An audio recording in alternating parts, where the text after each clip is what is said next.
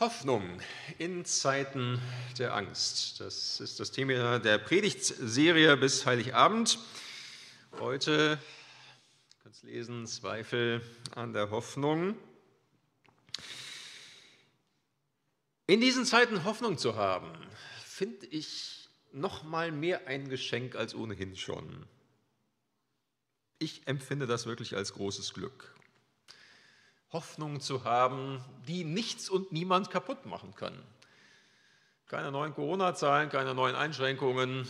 Die Hoffnung, die wir im Glauben haben, die bleibt. Alles wird gut werden. Haben wir heute Morgen im Auto noch irgendwie drüber geflaxt, alles wird gut werden. Ja, als Christen können wir das wirklich sagen, weil es so ist. Dann, wenn Jesus wiederkommt, alle Tränen von den Augen abwischt, und den letzten Feind, den Tod, endgültig besiegt. Wir haben Hoffnung. Naja, aber es ist eben auch nur Hoffnung. Wir sehen es noch nicht. Bis dahin ist noch ein bisschen Zeit. Und manchmal, manchmal in dunklen Stunden mag dann doch auch wieder der Zweifel an unserer Hoffnung nagen. Stimmt das denn eigentlich, worauf wir hoffen? Oder wird uns am Ende, wenn wir aus dieser Welt hinübergehen in die nächste, doch Buddha entgegenlächeln? Oder liegen wir doch nur zwei Meter unter der Grasnarbe und nicht weiter passiert? Haben die nicht am Ende doch recht, die sagen, das ist doch alles irgendwie naive Vorstellung, wir haben nur dieses Leben fertig aus?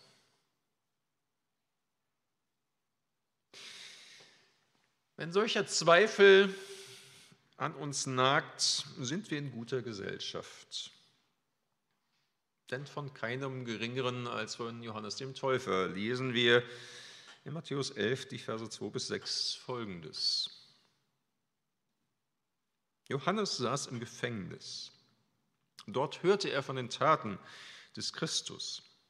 Deshalb schickte er seine Jünger zu Jesus und ließ ihn fragen, bist du der, der kommen soll, oder müssen wir auf einen anderen warten?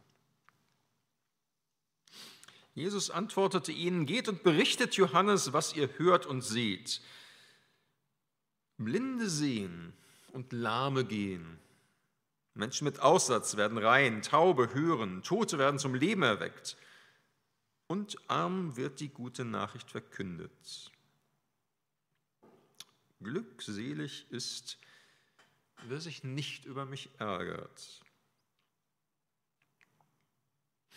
Ja, soweit dieser kurze Text.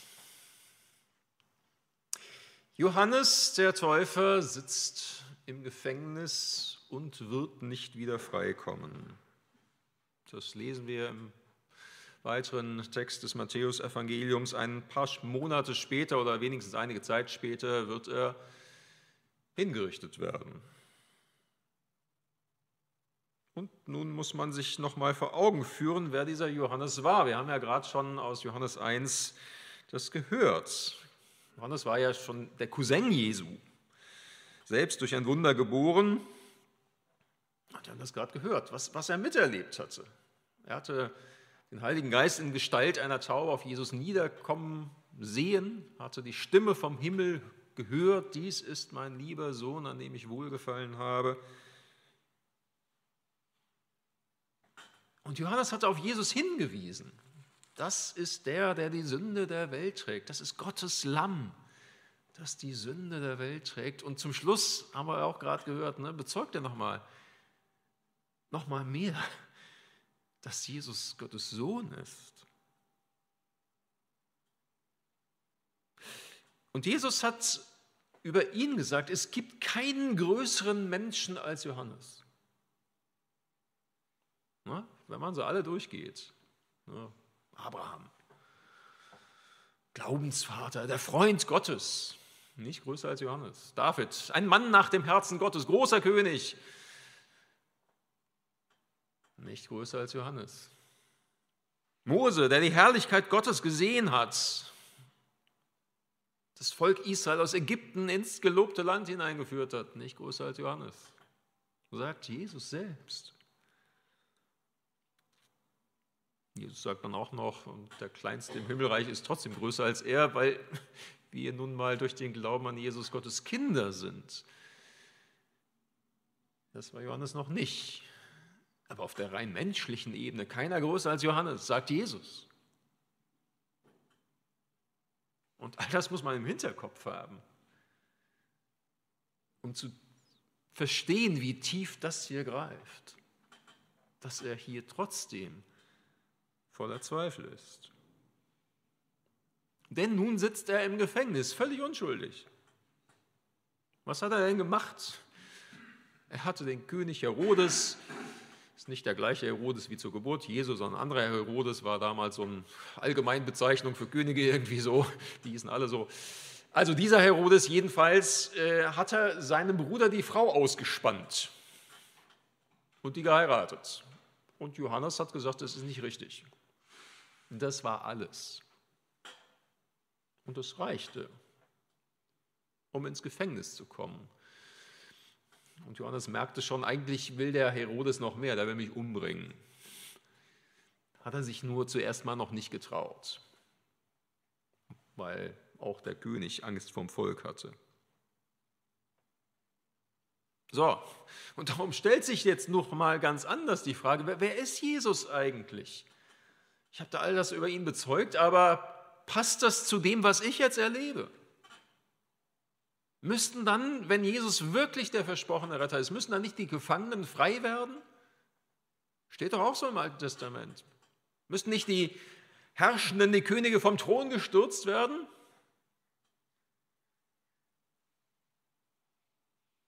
Müsste dann nicht endlich Gerechtigkeit herrschen?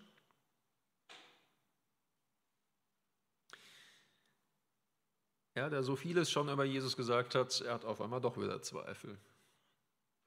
Und insofern sind wir in guter Gesellschaft, wenn es uns auch so geht. Ich möchte niemandem Zweifel einreden. Wer keiner hat, der danke Gott dafür und alles gut. Ne? Aber Zweifler sind bei Gott und auch bei uns in unserer Gemeinde immer herzlich willkommen.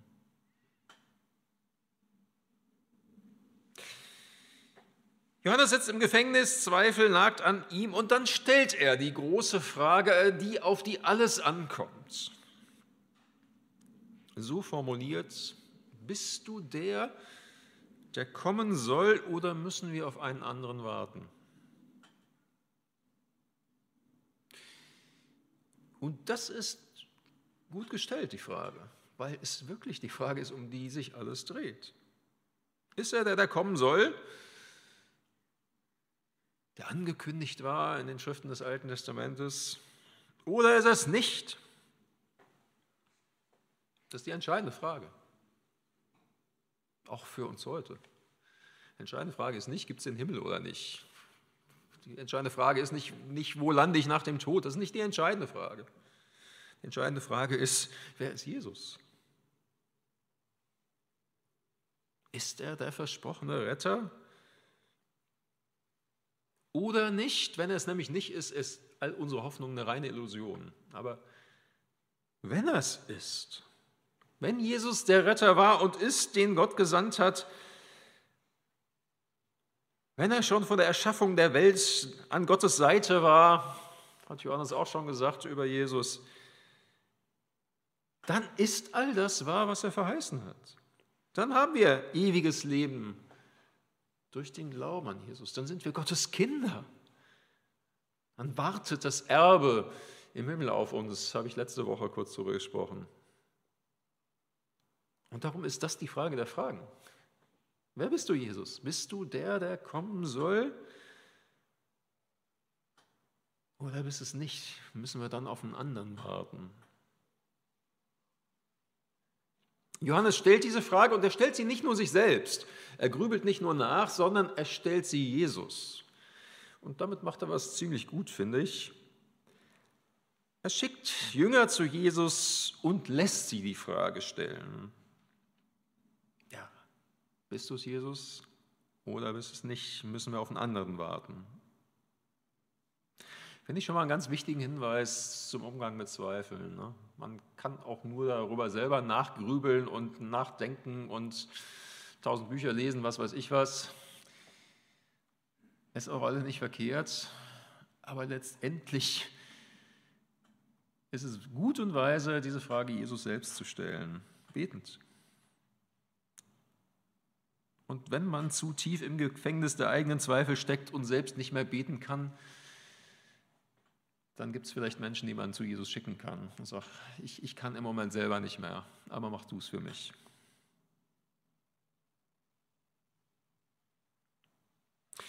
Die Jünger des Johannes kommen also zu Jesus und stellen die Frage. Und Jesus antwortet. Ist erstmal interessant wahrzunehmen, was er nicht antwortet. Er sagt nicht, also wie kannst du nur so an mir zweifeln, Johannes? Nee, sagt er nicht. Auch diese Frage ist willkommen bei Jesus und bekommt eine Antwort. Und der erste Teil der Antwort lautet, geht und berichtet Johannes, was ihr hört und seht, Blinde sehen und Lahme gehen, Menschen mit Aussatz werden rein, Taube hören, Tote werden zum Leben erweckt und Armen wird die gute Nachricht verkündet. Guckt euch um, hört euch um, seht, hört zu und berichtet dem Johannes das was ihr wahrnehmen könnt, was ihr ganz phänomenologisch, wissenschaftlich sehen und hören könnt. Interessante Antwort.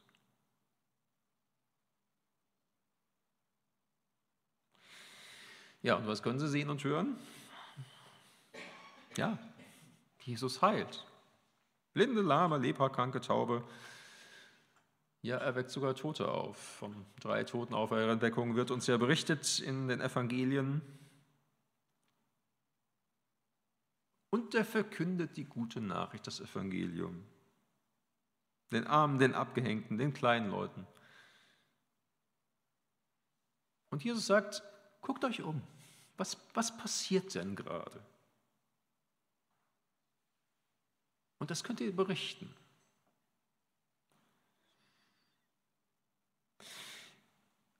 Nun ist das, was Jesus da empfiehlt, zu sehen und zu hören und er sagt, ey, berichtet das, ist nicht einfach nur irgendwas, sondern das war angekündigt im Alten Testament. Insofern ist es auch nochmal die Einladung, überleg doch mal, was da steht.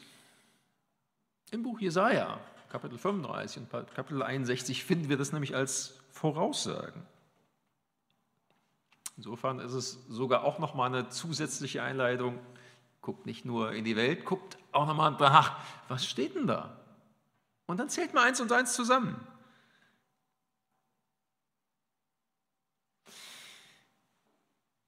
Aber wenn wir jetzt einfach erstmal auch bei diesem Teil bleiben, Jesus sagt, Guckt, guckt hin, was passiert.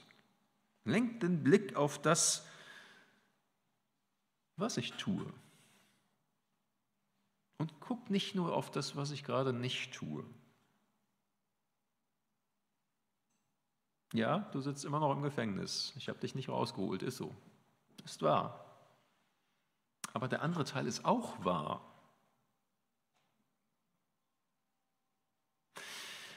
Das finde ich einen wichtigen Hinweis, dass Jesus bewusst den Blick auf das lenkt, was geschieht, was er tut. Wenn ich so auf mein Leben als Christ zurückblicke oder auch auf das, was wir als Gemeinde schon miteinander erlebt haben, muss ich sagen, ja, da gibt es solche Gefängnisgeschichten, solche Geschichten, wo wir vielleicht gebetet und gefleht haben und es ist nichts passiert. Und das ist manchmal sehr bitter. Es gibt Dinge, wo ich Jesus nicht verstehe und wo ich anderes erwartet hätte. Das ist wahr. Aber das andere ist eben auch wahr. Wir haben auch schon Wunder erlebt und Gebetserhörungen, manche ganz leise, manche sehr spektakulär. Ja, wir haben schon manchmal Gottes Reden gehört. Wir haben Gottes Liebe gespürt. Das haben uns nicht alle eingebildet. Das ist genauso real wie die schwierigen Dinge. Problem ist oft nur, dass die schwierigen Dinge sich oft realer, oft wirklicher und gewichtiger anfühlen. Ja, das Gefängnis, in dem man selber gerade sitzt, fühlt sich irgendwie realer an als die Toten, die auferweckt werden für Johannes.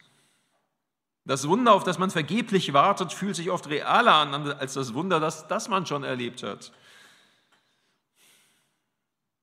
Aber es ist nicht so. Beides ist gleichermaßen wahr.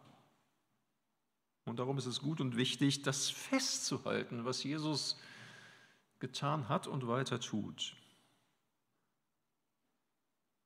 Im persönlichen Leben, wie auch im Leben von Gemeinde, mit den Menschen, mit denen man gemeinsam unterwegs ist. Und genau deshalb machen wir das ja so hin und wieder im Gottesdienst die Fundstücke zu teilen und das einander zu erzählen, was wir erlebt haben. Da haben auch die Gefängnismauern ihren Platz. Auch das, was man nicht versteht, darf da erzählt werden. Aber das andere auch. Und dann hören wir es gemeinsam und sehen, ja, bei all dem, was auch nicht geschieht, aber Jesus ist dennoch am Werk. Lasst uns das immer wieder einander auch berichten, was wir hören und sehen vom Wirken Jesu. Das ist der erste und längere Teil der Antwort Jesu. Und dann kommt noch ein Schlusssatz. Jesus sagt, glückselig ist, wer sich nicht über mich ärgert.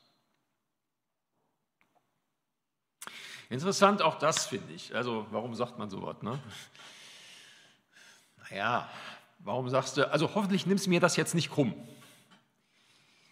So was sagen wir gewöhnlich, wenn die Gefahr bestehen könnte, dass das jetzt krumm genommen werden würde. Ne? Oder warum sagen wir, ähm, ich hoffe, das verletzt dich jetzt nicht. Weil was kommt, was schwierig ist. Warum sagt Jesus, glückselig ist, wer sich nicht an mir ärgert? Naja, man könnte sich ja schon ärgern. Ja, Johannes könnte sich ärgern und sagen, also an so einen komischen Retter kann ich und will ich auch nicht mehr glauben und ich schmeiße das Handtuch. Und das, was ich damals gesagt habe, Johannes 1, vergesst es einfach wieder. Hätte passieren können.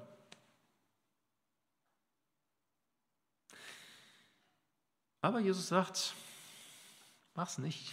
Glückselig ist, wer sich nicht an mir ärgert. Sondern wie müsste man es denn jetzt eigentlich ergänzen? Was denn stattdessen? Wenn man sich nicht ärgert. Was stattdessen? Vielleicht so. Selig ist, wer sich nicht an mir ärgert, sondern mich neu kennenlernt, wie ich wirklich bin. Denn jetzt aus der Perspektive von heute gesehen, wird man ja sagen, naja, das ist ja eigentlich das Problem, dass Johannes eine irgendwie richtige, aber zu der Zeit doch falsche Erwartung an Jesus hatte. Johannes hat einen starken Retter erwartet, einen Retter, der Könige vom Thron wirft und Gefangene befreit. Aber als Jesus hier gelebt hat, war er so nicht. Das kommt noch. Der Teil steht noch aus. Ja, die Könige werden schon noch vom Thron geschmissen und die Gefangenen befreit, wenn Jesus wiederkommt. Aber erst einmal war Jesus der Retter, der selbst gefangen genommen wurde, der ausgepeitscht, verspottet und zu Tode gefoltert wurde. Das war der wirkliche Jesus der Retter, der für uns ans Kreuz ging.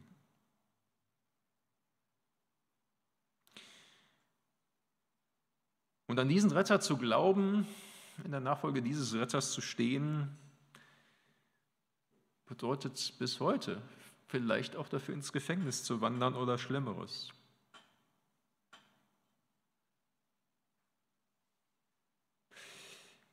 Jesus hat Johannes enttäuscht. Und das war gut so. Denn vorher war Johannes getäuscht. Er hatte ein falsches Bild darüber, wie Jesus sein sollte, wie der Retter sein sollte. Und daran liegt da im Grunde die Einladung drin. Selig, glückselig ist, wer sich nicht über mich ärgert, sondern mich neu kennenlernt.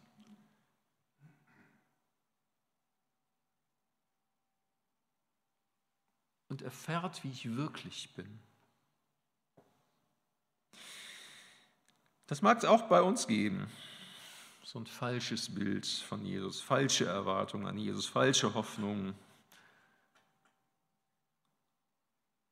Weil Jesus anders ist, als wir ihn gern hätten.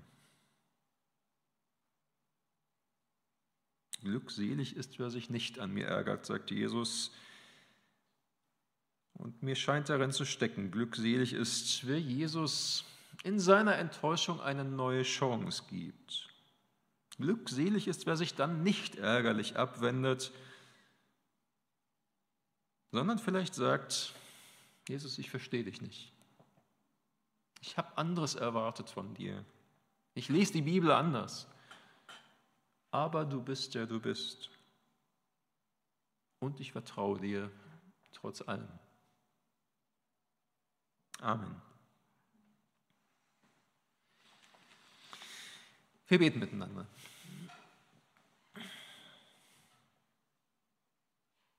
Jesus Christus, unser Herr, danke erstmal dafür, dass wir mit all unseren Fragen und auch den bitteren Zweifeln bei dir willkommen sind, dass du uns nicht wegschickst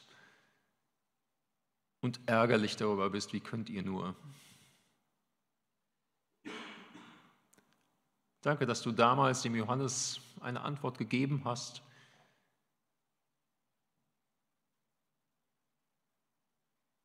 Und danke, dass wir heute zu dir kommen dürfen. Ich weiß nicht, ob wir immer eine Antwort hier und jetzt schon bekommen. Aber ich vertraue dir selbst darin, dass wenn sie nicht kommt, dass es auch okay ist.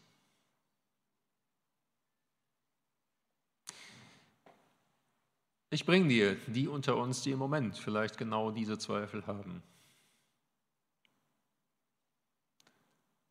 Ich bringe dir die, die gerade in bitteren Dingen drinstecken und dich nicht verstehen. Und ich bitte dich, dass, dass du ihnen Antwort gibst, wie sie es brauchen.